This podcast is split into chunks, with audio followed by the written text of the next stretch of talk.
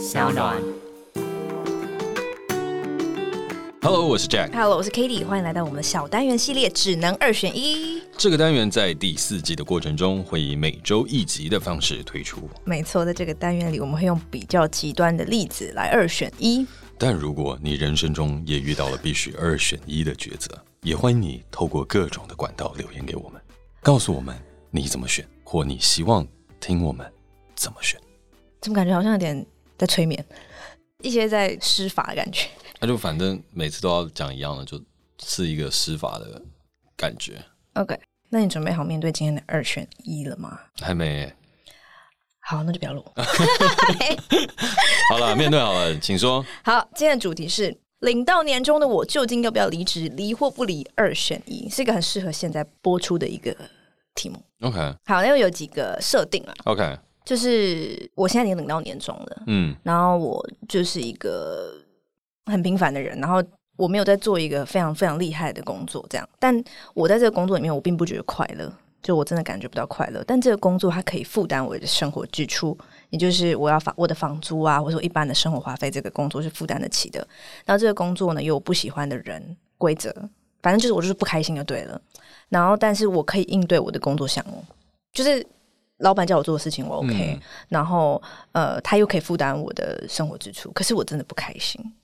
走，然后我又觉得我需要一个新方向，可是我其实也 actually 不知道我的新方向到底是什么。好，就是我觉得我需要一匹马，嗯，但是我现在还在这个驴上。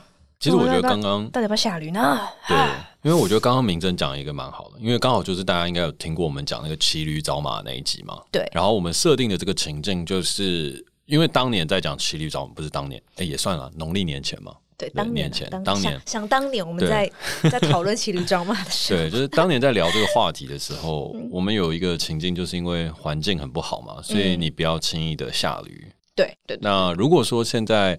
你已经有这个年终了，就算环境不好也无所谓，因为你还是有一笔钱，你是可以安然度过一些时间的。那在这样的状况下，你到底要不要下驴去找马呢？嗯，还是像我当年所提的一样，非常严苛，就是你骑着驴也可以找到一匹好马，你干嘛急着要下驴呢？对。那今天这个只能二选一，就让我们来听听看，追寻本我以及自我，将自我价值发挥到最高点的 Katie 来为我们先来说明一下他的尊贵的看法。呃，离我会离离，嗯，为什么？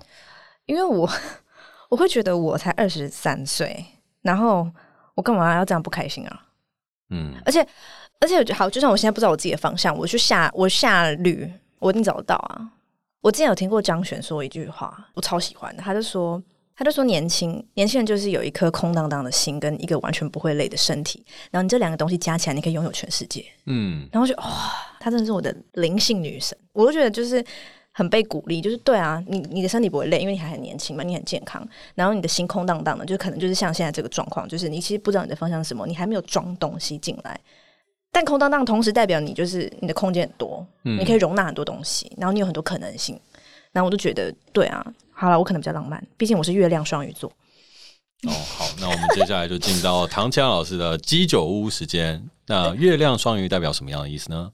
啊，月亮双鱼就是会比较生性浪漫，然后比较懂容易隐忍，就是像我就是非常容易隐忍，被人家 PUA，被霸凌，然后都会忍气吞声。好了，反正就是生性浪漫，选择要离就离吧，反正老对。然后我又太阳母羊，就是会心动，加起来冲了，我就离了，我就下那个驴。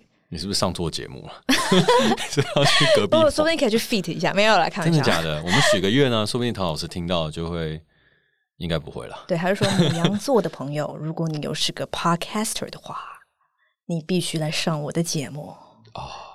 好啦，好啦，好啦，反正我会理啦，我会理智。嗯，因为我会觉得，就是我要找，我就专心找啊，因为我没有办法同时做一两件事情。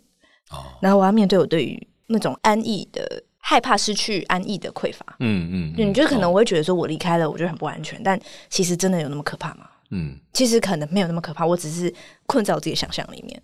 我现在不去做，我什么时候去做？嗯，对我我越过，就是我越来越老，嗯，就我会觉得是我现在是最好的时间啦。但是也是因为我现在才二十三岁，但我不知道我未来会怎么选，但我现在就是会离职。那你猜我会怎么选？你会离职吧？为什么？就你还蛮狮子座的啊。哦，OK。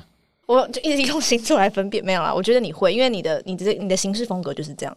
嗯，对，你就是不是那种会啊，这个又要一点，这个又要一点，然后这个又要一点，这个又要一点，你就比较当机立断那种。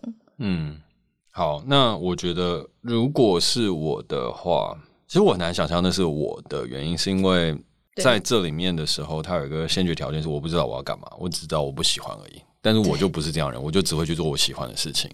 对，所以我刚刚在带入的事情。梦想的人。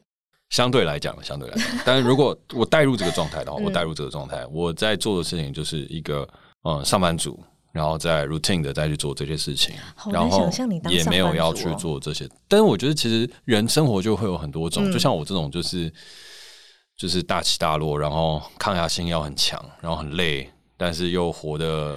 一直在说要活出自我，可是就是很难想象你就是系个领带，然后穿一个衬衫，然后就这边扎个皮带，然后坐在那边，然后老板过来跟你说：“哎，Jack，然后怎样怎样怎样。”然后你还会这样哦，这样是这样，然后每天就这样肩颈酸痛，然后就觉得自己下班之后，然后就拉着那个捷运的门板，然后在那边郁很郁闷，就是很难想象你有这样的人生。的确，目前看起来我比较少会往这个方向走了。但是我刚刚在设想的事情，就是我带入那个情境，和我带入这个状态。嗯嗯因为举例来讲，像我爸妈，就是我爸妈，他在做的事情就是一般的上班上班族跟公务员。嗯嗯嗯、我爸妈也很好奇，说为什么他们生出了一个小孩这么有自己的理想，跟这么有自己的抱负，要这么的特立独行。嗯、所以我觉得我是这个世界当中存在的一种特例状况。我觉得没有所谓好跟坏，因为它就是一个每个人不同的选择。嗯、但如果按照刚刚那种情境假设的话，其实我是不会离职的。嗯、就是如果我是一个，哦，哦、呃，就是一个一般的状态。我所谓一般的状态，事情是，其实我一直在跟大家分享。我觉得工作跟生活，它本来就是两件事情。工作有些时候，它是为了生存，就是为了在这个社会当中，我要去生活下去。然后在生活下去的过程当中，它本来就不一定会有很大的认同感。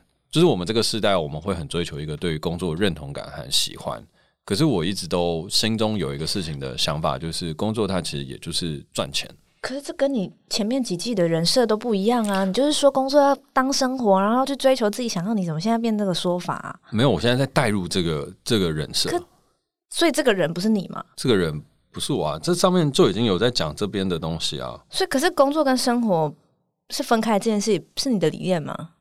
工作跟生活分开，就如果我已经不知道我要做什么，工作跟生活当然要分开啊。哦。我是因为我知道我的梦想是什么，所以工作跟生活是一起的，因为这就是我生活的态度。可是，真的是这世界上，大家真的被很多那种毒鸡汤或是心灵鸡汤给误导了。就是到底有多少人要要把工作跟生活结合在一起，然后活出一个伟大的梦想？嗯，没有人一定要做这个事情啊！活出伟大梦想是一件很累很惨的事情，欸，诶。嗯，这些伟人，这些努力在去做的这些创业家也好，做的这些人，他们失败有多少，负债的有多少，跌入谷底的有多少，活在地狱的又有多少？就算成功了之后，到最终扛不住压力的又有多少？而这些东西的例子不胜枚举。可是我们一直不断的把这些人吹捧到天上，何必呢？嗯，又不是每一个人生出来都要当 Bill Gates，也不是每有每一个人生出来都要当 Steve Jobs。可是现在很多人的时候，就告诉你说，你好像不做这样，你就不配当人。可是这些其实是很物质的东西。嗯，我的想法跟我的论述就是，如果你没有你特别殷切想要做的事情，也不必恐慌，嗯，也不必害怕，也不必说我的人生一定要追求到一个人生的志向跟志愿。每一个人就不同嘛，就像是我们今天研究人类图也一样，有些人生产者，有些显示生产者，有些投射者，嗯。星座也有分十二星座啊，狮子座就是比较骄傲、傲娇，然后唱球，然后讨人厌、自大，比较多会成为老板。对，那就是世界上就有这样人，而这个人也有他很大的缺陷啊。哎、欸，我觉得你刚刚有点太污名化狮子座，不是每个狮子座都这样。哦，好，对，就是继续我的问题啦，狮子座的错误代表。好，好，那反正我的想法是这样，就是每一个人的状态不同，而、嗯、我觉得大部分的时候，我们都不用把工作跟就是生活是完完整的捆绑的，嗯、因为这不是常态，这是特例的人才需要去做这样的事情。OK，或是你已经找到一个自我，然后他有一个很好的一个一个一个运气，嗯、碰巧发生这个事情，嗯、或是在我们当代当中，他有很多的 startup 可以提供你尝试这个机会。嗯，但就算你在 startup，就像在我们公司一样好了，子毅他还是把工作跟生活切开啦。他也就是说，该下班的时候就下班呢、啊。嗯、就是在我们公司这里面，大家也其实都还是有。很多时候是把工作跟生活两个事情是分开的，嗯，对，所以我就觉得如果是我的话，领了年终，然后这个东西的确有一些不喜欢的事情、不适应的东西，但我有能力好好把这件事情做好，然后我这边可以有一个专长跟有一个专才，然后又会继续领到钱，然后支持我去探索我自己，或者支持我可以去做更多的事情，嗯、那我觉得这样就好了。然后我就把握我的休假时间。对，如果我身处于这个这个状态，然后我也不知道我要什么，然后我也没有很强烈的需求，是我一定要马上知道我要做什么。然后这里面它可能有一些我不觉得好的事情，但是我就继续骑着这个驴吧。然后我可以在我的生活当中去找到其他的乐趣啊。就像我看了我自己的 mentor 啊，我上一集当中也不是上一集，应该是前几集当中有分享过，我人生有一个贵人。贵人。对，他就是一个我的天使投资者，然后他在美国从事贸易相关的工作。嗯哼，那贸易相关的这个工作，他并不是他最喜欢的事情啊，嗯、他只是为了做贸易而做贸易，为了赚钱而做贸易的。嗯，那你说他做这个有没有痛苦？有啊，他有没有不喜欢？有啊，但是他可不可以负担支出？可以啊，他能不能应对？OK 啊，所以他就花了一些时间在工作。嗯，然后工作了之后呢，他就慢慢的去找他生命当中其他的乐趣，譬如说是家庭、儿女。还有他的 garden work，就是园艺，他非常非常热爱园艺，所以工作不是他喜欢的，随时要暂停都可以。但是他需要这个工作养家糊口，但是他的兴趣所在和他人生的志向所在，就是在于他的 garden work，在于种花、种草。嗯，但我觉得这样很好啊。还有哦，还有他的宗教。哦，他的宗教信仰，所以我就觉得不是所有人生的意义都要从工作而来。嗯，而当我们发现了工作并非我们人生的意义的时候，我们又可以透过工作支撑生活所需，去找到其他的意义的时候，嗯，那我觉得它的很大的价值就不用把它放在工作上。嗯，就像我我的东西，就是因为我的价值和意义就很虽小，就是绑在工作上了，所以我就必须要把工作变成很扩大化的全部。嗯，所以在这样子这整块状态来讲，如果我拥有一个很坚定的信仰，或者我拥有一个很多我可以去做的事情，我我也不一定会选择以工作来作为我生活的全部啊。嗯，我觉得刚刚听你讲的时候，就让我想到《灵魂急转弯》这部电影，嗯，就蛮推荐大家去看的。在讲人的使命这件事，或者人是不是生下来要做某件事这件事情，嗯，然后我觉得，假设说像我们刚刚在讨论这个题目，就是它它其实是有一个原始的设定是指。而人就是需要新的方向，就你在这个工作不快乐，就一定要解决。嗯，它其实是有一个背后有一个这样子的设定在。但你刚刚其实蛮跳出框架想这个题目，就是其实他可以转个念，他可能就不会不快乐了。但因为我那时候在看这个题目的时候，我会觉得，我我会觉得最大的重点是他不快乐。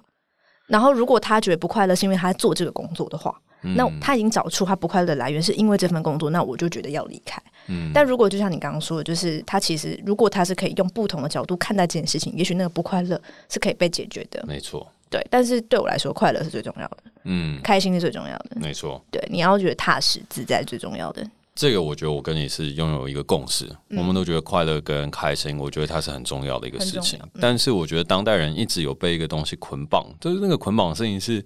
我觉得这个世界蛮邪恶的，所以邪恶的东西就是我们正在形成一个多元价值，嗯，而这个多元价值它是建立在非工作之外，嗯，其实是这样子的，就是我们可以认同更多元的成功跟更多元的成就，而并不是要去赚钱，而并不是要去干嘛干嘛干嘛，对对对。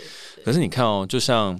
哦，台通他们在做 podcast 好了，对，他们当初在做的时候，其实最一开始在做，他们也就是说，哦，没有要透过 podcast 赚很多的钱啊，它是一个尝试。嗯，然后他们开便当店也是一样，可能就说我要开到什么台湾第十七名之类的，就是他没有要当第一名。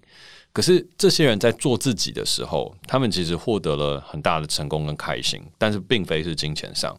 可是外部的媒体，像杂志媒体的报道或什么等等，他们就会放大说，你看。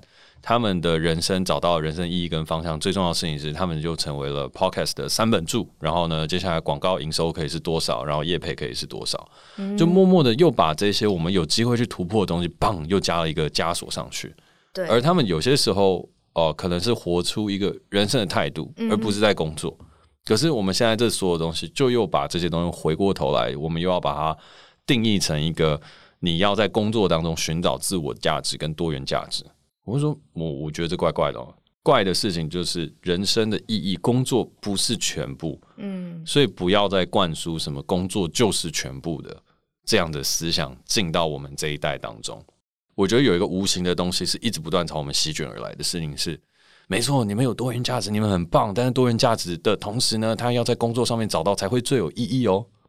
就是有一个这样子的感觉，我一直觉得有一个无形的力量正在洗脑这整波的东西。可是我觉得我们应该进化的事情是多元价值，它有可能是家庭很成功，爱情很成功，嗯，人生很成功，种花很成功，然后炒菜很成功。可是做这些东西的成功跟钱没有绝对的关系，嗯，跟工作也没有绝对的关系，嗯。然后我们可以欣赏这些人，赞叹这些人，因为他们创造出很美好的事物。而那些有可能是一个工程师，他做出来的炒饭超好吃。可是我们现在就要说，哦，那个工程师做出来的炒饭，他开了炒饭专卖店，他辞去了台积电工作，开了炒饭连锁店，然后赚了一亿，我们才会说那是成功。但我觉得故事不是这样，故事是他这个工程师在公司工作的时候不是很开心，可是回家就会做出非常厉害的一个黯然销魂炒饭。